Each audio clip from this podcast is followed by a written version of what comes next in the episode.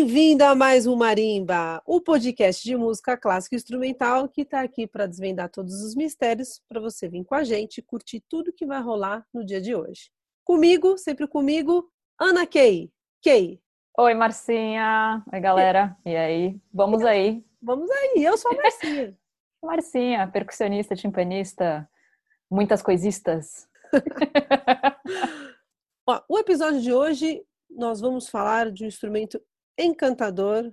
Só de falar a gente já lembra daquele, daquele som que fala assim, nossa, som angelical. Que harpa. Nossa, total. Um pequeno disclaimer. Sim, é bom, a nossa convidada de hoje, vocês vão ouvir daqui a pouco. É, tem duas coisas que ela mencionou na entrevista. Ela fala da Thaís, em um momento, que é uma contrabaixista. Isso, ela é primeiro contrabaixo da orquestra do Sinfônica do Teatro Municipal. E a nossa convidada também menciona uma peça que a gente adora, né, Marcinho? Total, nossa, é muito legal. É uma peça que chama Musique de Table. Música de mesa, né? Exatamente. Composta pelo Thierry Demé, ele fez uma música para um balé de mãos em cima de uma mesa.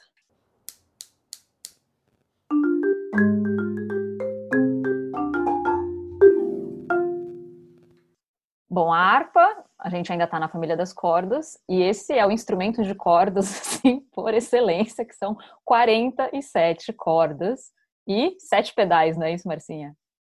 Exatamente. É tudo essas coisas, tudo. tudo, tudo, tudo, assim.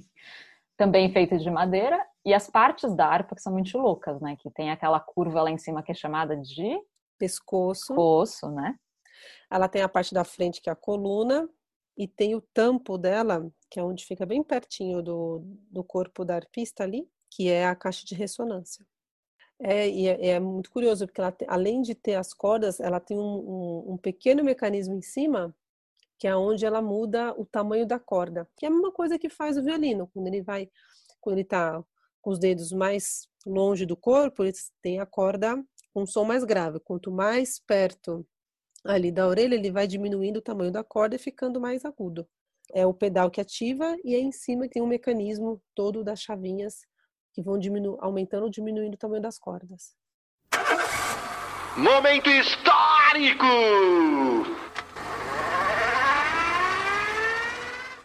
A harpa é o instrumento mais antigo de todos que a gente já comentou aqui. Ela data aproximadamente, chuta quando, Kay?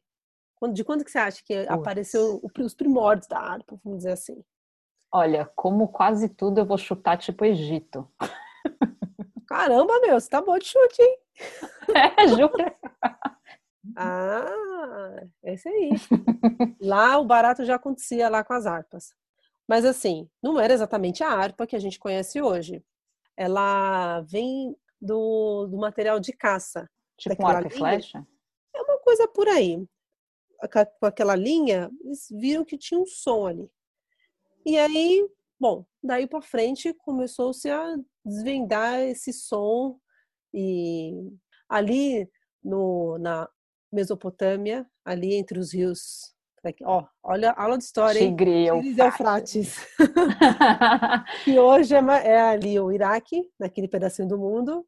A harpa, ela também ela tem ela permuta também num outro mundo ali dos hebreus, que temos a harpa do rei Davi, para, para o pessoal que, que já leu a Bíblia e tal, sabe dos anjos do rei Davi e, e suas harpas. Mas o fato que é, é que ela é muito antiga. Assim, antes de Cristo, na verdade. Bem antes. E os que têm a harpa assim como praticamente uma tradição, que fizeram uma tradição, são os povos celtas que eles têm ali, bom, eles vão uma parte do Reino Unido, tem uma parte de Portugal, uma parte da Espanha, da França, até mesmo da Alemanha, fica ali na parte de cima ali da, do mapa. Uhum. E eles fizeram, é, eles criaram uma cultura em cima da harpa. Quando eu falo cultura em cima da harpa, é porque eles foram aí colocando mais cordas, é, tanto que até hoje existe a, a, a harpa celta, que é super é, utilizada, estudada. Não à toa é o símbolo, é o símbolo da, da, da Irlanda. É, mas tem a harpa celta irlandesa, a harpa celta escocesa, a harpa celta do país de Gales. Exatamente. Tem um monte de harpa celta aí. Exatamente. Ela é uma harpa que identifica muito a cultura do povo. Então você tem várias, vários tipos de harpa. É, inclusive porque os celtas, né, assim, antigamente eram esses, eram um povo que foi é, ao longo do tempo se dividindo em países diferentes. Hoje em dia são vários países diferentes, mas a cultura celta, né, tanto o, a língua, é, os instrumentos, as tradições e tal, elas estão espalhadas por vários países. Então hoje em dia tem versões, digamos assim, da cultura é, celta em vários lugares. É, é, exatamente. E é, é, é, tão, é tão curioso isso, dessa cultura, ela é tão forte que quando vieram aí os, os colonizadores da América Latina, ele, os padres franciscanos, enfim, eles, eles trouxeram essa cultura dessas harpas. Então é por isso que na América Latina tem tanta harpa também. Harpa paraguaia, tem, aqui tem harpa pra caramba, tem mais de 50 harpas aqui na América Latina. Caraca. E cada uma é uma afinação, uma loucura. Não podemos esquecer que existem harpas chinesas também. E aí é outra onda, mas também é um tipo de harpa. E aí a gente fala hoje em dia da harpa, o que a gente chama de harpa moderna, é justamente o modelo europeu de harpa, que é o modelo de orquestra que a gente tem hoje praticamente no mundo inteiro e que não diferentemente aqui no Brasil é o modelo que a gente segue, né? É um modelo que veio da Europa. Exatamente.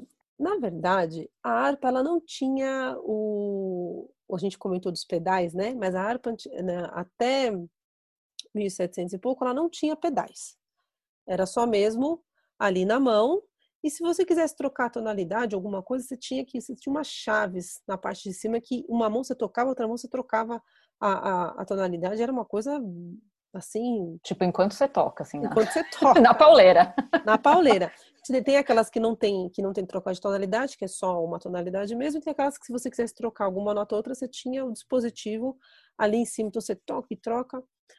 Mas teve um alemão que, é, que ele chama. Não podia deixar de ser um, uma pessoa fascinada por mecanismos. Por mecanismo. Eu não sei porque esse pessoal gosta de desenvolver coisas. Esse cara colocou pedais, é, ele colocou sete pedais para poder facilitar e fazer com que uh, o arpista ele pudesse tocar com as mãos e deixar os pés justamente para fazer a troca das afinações. Curiosamente, é um alemão que coloca os pedais, mas quem desenvolve mais o mecanismo e, e desenvolve justamente também o repertório para o instrumento são os franceses. É, é, é, por aí. Eu só sei que é uma coordenação entre pés e mãos. Não, é surreal. E ainda tem artistas, arpistas que, além de fazer tudo isso, ainda cantam. Então tá. Partiu orquestra. Na orquestra, a harpa, ela normalmente fica ali atrás dos violinos. Violinos. Isso mesmo. Ali no canto esquerdo, né? Para quem está olhando de frente para o palco, geralmente uma ou duas harpas. E a harpa muitas vezes ela é, tipo, de repente a orquestra para e fica em silêncio e só dá a harpa, né? Embora a harpa seja um instrumento grande, a gente só tem uma, às vezes duas, mas você imagina esse instrumento contra todo o resto da orquestra, sonoramente, sabe? Então, toda vez que a harpa vai tocar, a orquestra inteira já dá uma diminuída para a gente poder ouvir bem o que a harpa está querendo dizer ou o que ela está dizendo, na verdade. E aí, sem preconceitos, né, gente? Pode ser mulher e pode ser homem tocando a harpa. Ah, sim. Tanto faz. Tanto faz.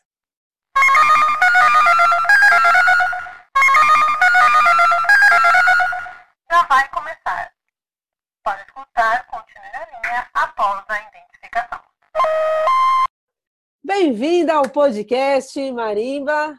Estamos aqui hoje com a Jennifer, arpista. Bom dia. Bom dia. Bom dia. É um prazer ter você aqui com a gente. Muito obrigada por aceitar e vir aqui contar um pouquinho de você e do seu instrumento. Obrigada pelo convite. Bom, a, Jennifer, ela é escocesa, então é, eu queria saber como é que você veio parar além de vir parar aqui do outro lado do, do oceano, como é que você chegou na harpa também?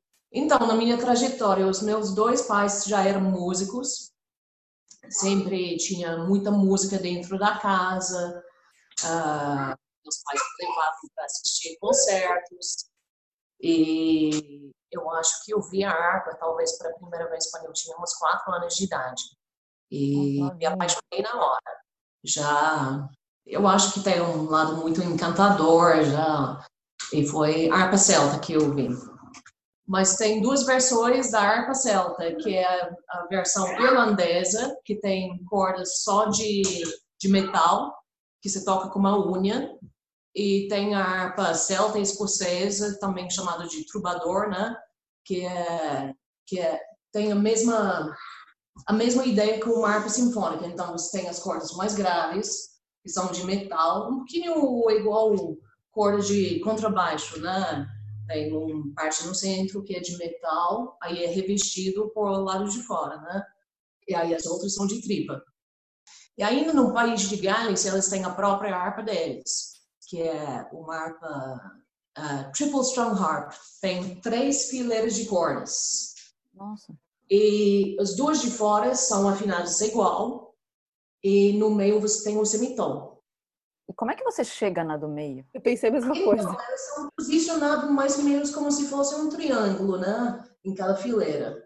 Então, é, mas eu não consigo, eu nem consigo olhar para o negócio, que fica de olho cruzado, né?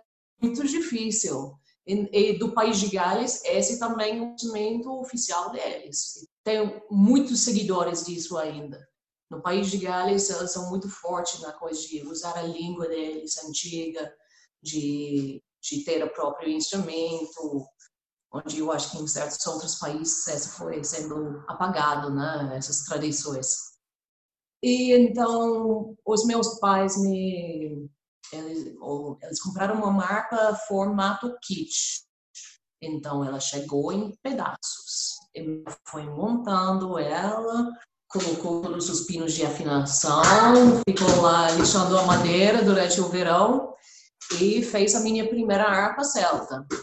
E, mas tem um tem certos limites com a harpa celta, se a gente quer ir para lá do erudito porque não temos o sistema das pedais. Na harpa grande temos sete pedais com três posições cada para regular a tonalidade. E na harpa celta a gente tem um sistema de alavanca, então ela está geralmente afinada em lá bemol maior. Então você pode ir de lá bemol maior até lá maior, com todas as tonalidades entre essas. Mas a cada vez que você quer mudar a afinação, a tonalidade, você tem que mudar a alavanca também. Então, tem uma sistema de continuar com uma mão só, mas obviamente essa não funciona se a gente quer tocar um Strauss da vida.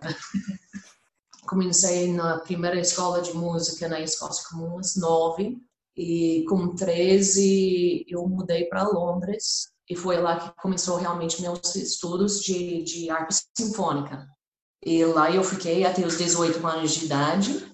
Depois disso, fui para Paris para estudar com uma outra professora maravilhosa, que é casada com um percussionista, Brigitte Silvestre, que é casada com o Gaston, Gaston Silvestre. Silvestre é. Então, esses são, essa foi uma inspiração incrível, incrível, porque ela fala numa linguagem musical muito diferente. E elas são muito abertos nas ideias deles. Então, por exemplo, a gente fez uma um dos últimos concertos de arpa do ano. Ela decidiu colocar as arpistas para fazer a música de tábua. Ah, que legal! Nossa, que demais! Porque ela falou, ó, subir no palco não é só tocar seu instrumento, você tem que ser um performance total. E eu acho que é muito diferente também, sabe? Quando eu tenho minha harp, eu tô protegida, né? Ela é grande, eu, sabe? Eu gosto de abraçar ela, eu gosto de... Mas quando você está lá, só você e suas mãos e uma mesa, é, é assustador. Ai, que demais! Ela fez coisas tipo, a gente fez uh, algumas poesias com outros instrumentos, coisas assim, porque abre as mentes da gente depois. não são necessariamente coisas que nós vamos usar todos os dias. Depois a gente decide o que fazer com essa informação, com essa formação que recebemos. Mas foi fabuloso. Depois disso, eu fiquei trabalhando em Paris, trabalhei muito com eventos, porque tem pouquíssimas orquestras, só tem as orquestras tops, muito grandes, né? E, obviamente, em cada orquestra a gente tem vaga de um, o máximo de duas harpas, quando, quando as coisas estão bem, né? E, finalmente, abriu prova uh, no Rio de Janeiro para a Orquestra Sinfônica Brasileira, em 2008. E fui lá, fiz a prova no Rio. Eu gostei, elas gostaram, o resto é história, né? e nessa época que você tocava por aí, por Paris, você já tinha uma harpa sua? Então, eu tinha, assim, o tempo que eu estava em Londres estudando, tinha um, um amigo da família uh, que foi muito interessado em ópera e música geral, que me, me me emprestou uma harpa para a época que eu estava estudando, que é um instrumento que, que é caro, é caro qualquer lugar. Um, aqui no Brasil, mais ainda, infelizmente, com os impostos, o custo de mandar para cá, todo o resto, acaba sendo uma coisa meio que inviável. Mas na, uh, eu acho que meus pais me compraram a minha primeira harpa uh, quando eu tinha 21 anos de idade. Chegou essa bebezinha na minha vida. Bebê grandão, né? E eu sinto que a minha harpa, ela agora ela tá realmente, ela responde para mim de uma forma onde eu me sinto super confortável com ela. Que ela chegou um instrumento novo e aí o por causa da tensão nas cordas, a gente tem uma pressão gigante que que vem das cordas. Então, o pescoço vem para cá, a mesa de som começa a fazer uma barriga quase. E isso muda o som, ela vai enriquecendo. Tem um momento onde ela não pode aguentar mais e tem que trocar pescoço e mesa de som. Tem que tomar cuidado quando troca cordas também, que não vai trocando tudo de uma vez só. Porque se você tirar tudo e coloca tudo de novo, é, um, é uma pressão que não vai aguentar. Né? Caramba. É. 47 cordas vai quebrando com bastante frequência, né? Nossa, 47 é corda pra caramba. Jennifer, como é que você consegue, é, é, como é que é o processo de, de, de conseguir é, sacar onde estão as notas? Porque eu tenho astigmatismo, então eu com linha sou assim, eu não enxergo nada. Então, as vermelhas são os, todos os dós e os pretos são os fás. Então é como se quase faz o. É o mesmo desenho que tem num piano, né? Quando você tem as teclas pretas. Então já pode fazer essa relação aí. Ah. Aí todos os dós são. Eu os faço. Tem tudo entre. E, e a harpa, Jennifer, você estava falando essa história da, da manutenção, que tem que trocar e tal. Porque tem vários instrumentos que, assim, quanto mais antigo, é, meio vinho, assim, né? Que ele vai ficando cada vez melhor. A harpa é assim também? Ou não necessariamente? Então, as harpas, o negócio é que a história da harpa foi mudando de uma forma bastante rápida nos últimos séculos. Então, esse mecanismo, onde tem as três posições, isso só entrou no meio, no início do século XIX. Antes disso, só tinha duas posições, então, e também tem essa coisa da, da medição e o pescoço, que depois de umas 25, 30 anos, vai precisar trocar. E, e também temos um outro fator, que nos últimos 50 anos, o volume geral de uma orquestra sinfônica mudou muito. Então, as harpas hoje em dia estão sendo fabricadas de uma outra forma para dar um som maior as maiores companhias que especializam e que são compradas pelas grandes orquestras, a gente tem na nossa na, ICM, uh, ah, na Berlin Philharmonic, elas usam Line Healy, uma marca uh, americana do Chicago, que hoje em dia realmente o som da harpa é muito maior. Então você não precisa ficar lá se matando e matando o instrumento para tirar um som que, que vai que que vai ser ouvido dentro da orquestra. Então, eu acho que são esses vários fatores. Então, na real, a gente não.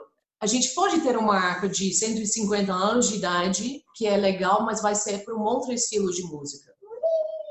Se eu tenho uma arca dessa, se eu vou usar para tocar Mozart, eu posso usar para tocar Bach, coisas assim. Mas se eu chego a, a tocar um mala, então tem que ir para esse instrumento somente se vai realmente uma orquestra de época e elas preferem esse tipo de som, né? Uhum. Quais são, por exemplo, assim, que você falou que a harpa sofre a história da, da tensão das cordas, né? Sim. E o seu corpo como arpista? Ah, então a gente tem que ir formando calos, tem que ter os calos prontos. É... Eu acho no lugar de o que muitas pessoas acham, sabe? A gente não fica puxando a corda como tal a gente bota uma pressão, aí ela vem, né? Mas a gente não fica empurrando ela. É engraçado quando você tem pessoas que, que já tocam instrumentos de cordas, que entendem um pouquinho dessas coisas, aí elas chegam para brincar né? Ai, meu Deus, mas como dói o dedo! Aí a gente vai percebendo nos nossos corpos, obviamente, a gente tem que ficar cuidando, porque a gente fica em certas posições, esperando dentro de orquestra, especialmente arpistas, às vezes a gente pode esperar muito tempo, a gente tem que lá para a sinfonia inteira, mas só tem certos momentos. Então você tem que achar um equilíbrio no corpo. Uh, eu lembro quando eu entrei no teatro, eu ficava tão tão encantada com tudo que estava acontecendo no palco que eu que eu acabava com torcicolo na metade de cada ópera. eu só... Ai, está acontecendo? Foi efeito municipal total. Muito bom. Nossa, isso é uma coisa que eu, quando eu tô na plateia no municipal, eu penso, gente, que dó que a orquestra lá tocando maravilhosamente não tá assistindo isso maravilhoso que tá acontecendo aqui em cima. Não, às vezes dá uma raiva, você nem quer saber. E também demorou muito para eu ter um momento onde eu consegui ir assistir uma ópera no, no Teatro Municipal. A gente nem tem noção de, da metade das coisas que estão acontecendo aí no palco. Aí quando você começa a ter. Aí você quer ver também o que está escrito lá em cima, né? Aí a legenda é sacanagem, né? Porque até a gente no, na plateia sofre para ver a legenda. Então... Pois é. Pois é, aí você está lá, olha, quase consigo enxergar, e depois de, depois de duas semanas de ensaio, você mais ou menos sabe todas as letras de tudo, né? na língua original ainda, né? Totalmente, sim, sim. Jennifer, eu imagino que você, assim como a turma da percussão, deve ter uma dificuldade para transportar, porque ela é enorme. Sim. então, nós temos a sorte aqui em São Paulo que temos algumas pessoas que trabalham com transporte específica de harpa. Eu acho que às vezes quando eu tento explicar para as pessoas uh, que querem marcar algum serviço comigo que precisa do meu transportador, e elas perguntam: "Ai, não, mas não posso mandar uma Kombi?" não, não, não funciona. Não. não, ponto final. Não, eu, tipo, eu tento ser aberta a ideias, eu tento ajudar as pessoas. Eu entendo que que tudo isso é um valor a mais, mas é uma coisa que compensa tanto. A gente tem a sorte que na orquestra nós temos uma harpa que está disponível para nosso uso. Uh, então, eu não preciso todos os dias. Agora, se você vai transportar sua harpa no seu próprio carro, tem que ser mínimo um dublo, Toyota Fielder, um daqueles Volvos antigos, dos anos 90, uma coisa bem quadradão. O meu sonho de consumo é um veraneio. Nossa, uma veraneio. Nossa, veraneio. Ah, um ano 70, ainda mais. Aí eu acho que cabe duas harpas facilmente. Eu acho, eu acho que, que um pano de arpista. Tá perfeito. Sucesso. Muito bom. Uma coisa que é muito clássica da harpa, assim, que a harpa tende a ser um instrumento em, que são mais mulheres que tocam, né? Então, eu acho que eu não sei por que a imagem da mulher foi tão fortemente associada. Eu acho que essa vem de da época eduardiana, vitoriana, nesses casas grandes onde tinha a mulher da casa que estava lá para ser bonita e às vezes aparecia para dar um concertinho depois do jantar. Eu acho que realmente daí que vem essa imagem. Mas o fato é que os maiores artistas historicamente no mundo são homens.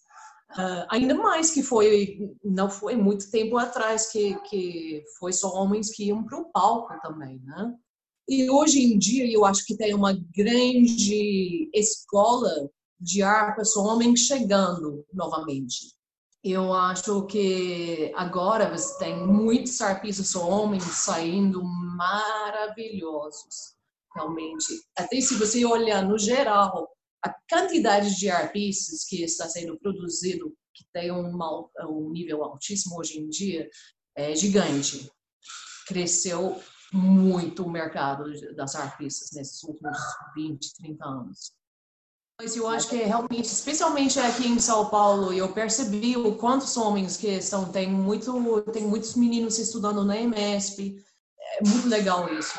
Era essa essa mistura precisa, né? tipo, eu acho que eu vi a uh, Thaís falando outro dia de estar dentro de um naipe onde um, é quase só homens, né?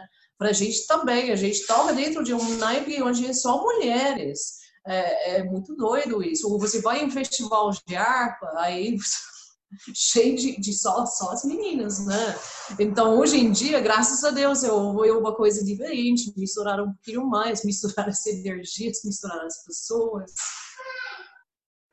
E, bom, só acho que a última pergunta que eu queria fazer para você, como é que é você se imaginava vir morar num país tropical, abençoado por Deus e bonito por natureza? Ah, eu acho. Eu acho que na época eu estava só tão feliz. Eu, porque quando eu fiz a prova no USB, eu. Eu adorei, eu adorei, eu me apaixonei, eu, eu conheci um pouquinho a cidade. Tinha uma das outras arpistas, eu acho que era a época que estava começando o Airbnb. E uma das outras arpistas que fez a prova, ela ficou no Airbnb de uma menina que morava em Botafogo.